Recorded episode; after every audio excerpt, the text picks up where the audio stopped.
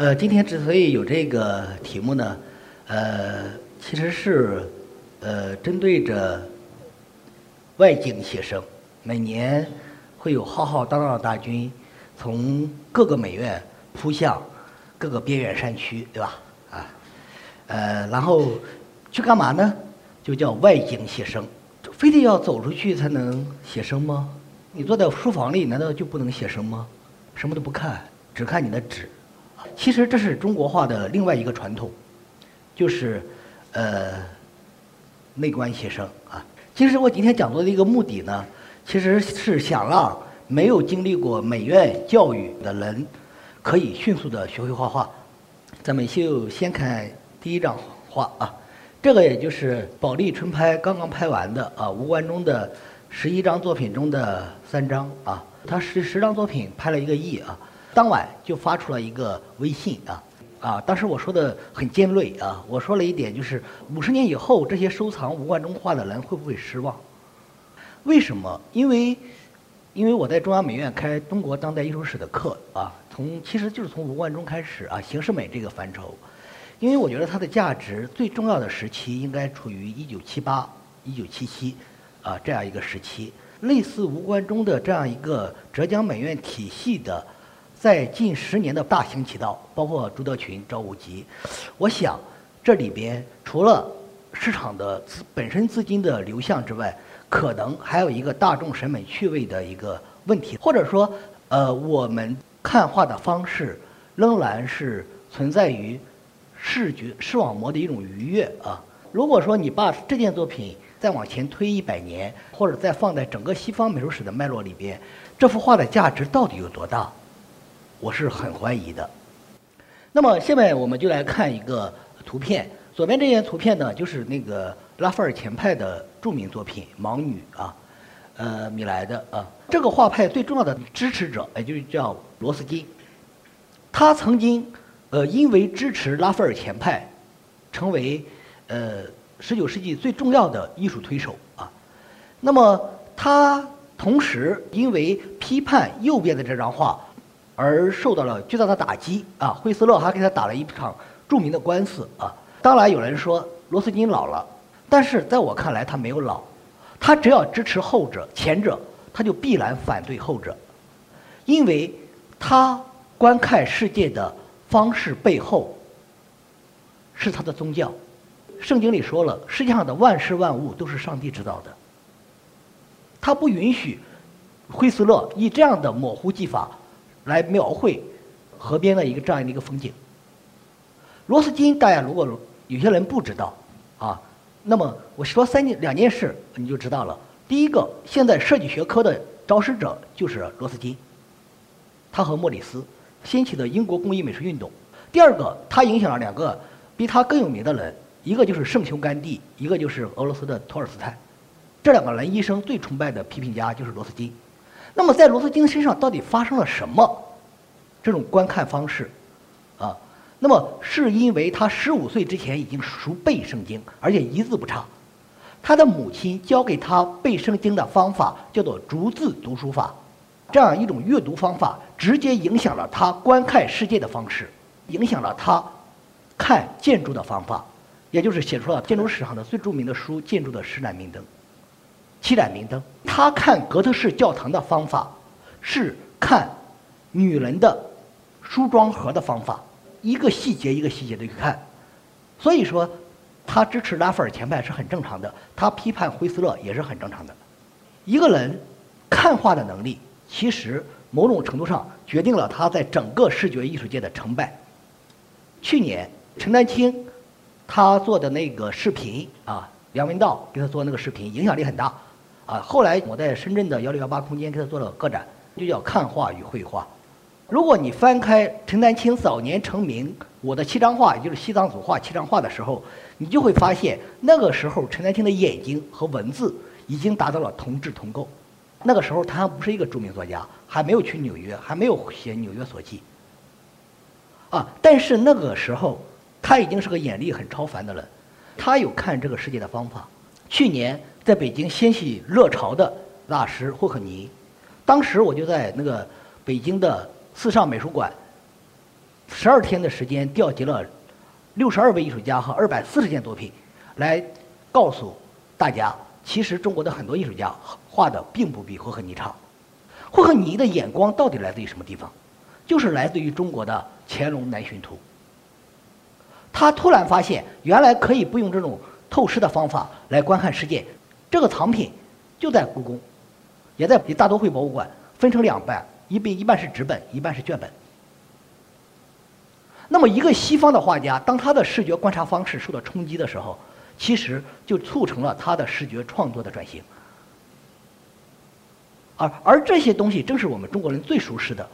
这个在二零零八年之前影响了整个中国当代艺术界。我可不客气地说，在二零零八年之前，中国不下两三千的画家在模仿李希特的模糊画法，但是不知道李希特为什么这么画。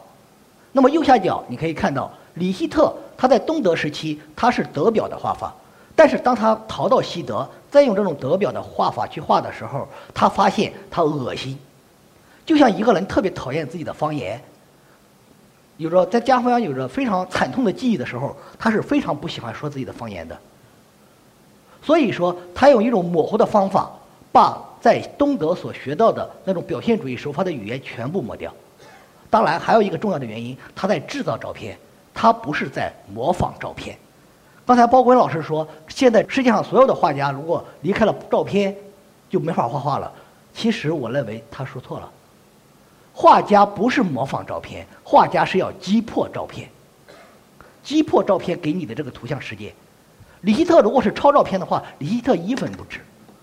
而很多的模仿李希特的中国画家现在为什么不行了？就是因为语言没有独立性。这张画呢是达芬奇很有名的画，叫那个什么？如你如何训练你的视觉观察方法？那么你盯着一个白墙，你看一个月，直到你看到万马奔腾。他这是他和米开朗基罗斗智斗勇的一张画。达芬奇曾经做过专门的研究，写过一篇论文吧。我们现在所认为的构图绘画方法，可能在他那里是无效的。他更倾向于提香的一种从模糊到清晰的一种绘画方法，也就是中国人所说的物物相生和笔笔相生。他刚开始画画的时候，根本不知道这张画最后会变成什么样子。尽管你最后看到的是一张非常写实的绘画。那么现在就到我这儿了。我其实是一个学美术史的人。那么在高中的时候，我学过一年的绘画，后来就没考美术。十六年中间中断十六年的绘画，但是在这时间，我翻译了大约几百万的外文，还做了呃很多的艺术批评工作啊。这个过程包括写硕士和博士论文。在三年以前，我发现我会写顺口溜了。我突然通过视觉。可以迅速转化，一天我可以写出五六首。你知道，说刘立斌，我给一张图片，你随便写，我就可以写出来。这个东西也不叫诗啊。后来我问了几个，呃，问了西川老师，他说说还行啊。我说我觉得哎，有点自信了啊。你看，视觉语言和文字语言就有一种投构性。看作品是先看标题呀，还是先看图片呀？对吧？这两张作品的标题，今天晚上我给删掉了。很多美术史系的学生，甚至是，嗯，四十岁之前，基本不会喜欢中国画。或者看不懂中国画，我不知道在座的各位，谁能看出这两张画的妙处？一个是李成的《都贝都贝克什图》，一个是倪瓒的《龙溪斋图》。可能对中国百分之八十的观众来讲，这是这上面只是画了山和水，就完了。绘画的妙处不在这里，他画了什么，而是他通过这些绘画本身的达到的水平是什么。这一点。特别重要。我把我作为一个案例，给大家打开一扇门。在深圳的某一个下午，别人给了我一支笔，我突然会画了啊。那个时候，呃，因为我经常出差，在飞机上画，我是一个折页，这个折页长四米五，宽二十八厘米。那么我用了两三个月的时间。大家可能会认为我是一个写实能力相对比较强的人，其实不是。这种绘画的生成方式叫做笔笔相生，物物相生。也就是说，我刚开始画的时候全是一团乱麻。在这样一个细胞核不停结构的过程中，它最后形成什么就是什么，可能是抽象的，也可能是具象的。大家当看到这张画，这是个局部，觉得我这个人可能是个戾气很重的人，或者这里面充满了一种邪恶的力量，对吧？这是我最近的作品。通过这两个年多的这种向外排毒的过程，你逐渐就会进入一个比较舒缓的、比较漂移的这么一个过程。这个过程是不自觉发生的。那么这里就涉及到主体问题。中国人的山水画或者叫新文人画，从来都是和主体紧密相关的。什么是文人？知识分子吗？不是。我们以前说的文人是士大夫，他通过读书可以掌管天下的。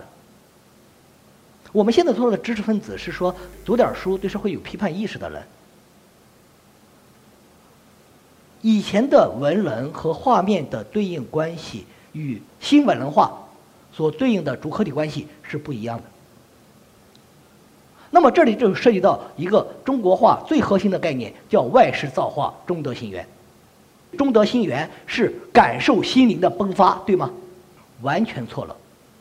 中国的画论画家鲁道士三家绝对不会允许梵高这样一个疯狂的举动，把自己搞成疯子，我才能感受到心灵的存在。中庸、涅槃或者得道，才能感受到万物物物相生的那个源头，才能借这个源头来进行物物相生和比比相生。而是在二十世纪的表现主义语境，我们的中国画论的核心词完全变掉了。那么有没有机会呢？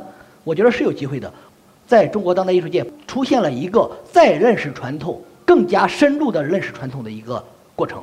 我现在举四个例子，左边的这个人，这个人曾经是上海画廊的老板，这是他的原作，大家可以看一下比例，叫徐龙森啊。右边这个也是我很敬佩的一个，现在可以称为文人的一个人，他是上海的一个画家，叫卢福胜，他以前是上海书画出版社的社长。再往下看，两个更新的人，左边这个人叫何建丹，他这三十年的时间基本都在给市政工程的雕塑，但是他的所有的课余时间。都在画水墨，研究心学，研究理学。读书量之大让我特别惊讶。如果懂中国的笔墨的话，你可以看到这个人的，呃，本身的心性。右边这个可能大家都知道，中央美术学院食堂出了一个女孩叫食堂画家，这个人叫汪画，在周立波那个中国梦想秀上，在全国出了名，只是一个三十五米长卷的其中的一部分，今年才开始。真正有人关注苏联艺术家，这些人都可能接通心源，而这种心源又不是梵高式的，也不是再现主义式的，它可能有另外一个源头，涉及到整个中国传统传统大师的解读，包括传统中国画论的解读，以及提供给自己一个真正绘画的机会。我们说书法同源，中国画的生成方式。有可能和书法的生成方式是一样的，书法是横生竖，竖生撇，撇撇生捺。中国画另一个源头也是这样。落笔之前没有意象，第一笔生第二笔，第二笔生成一个山头，一个山头再生成一个山头，山头形成以后再生成水，水再形成树。他没必要去大自然，他只是在屋里造景而已。好，谢谢大家啊。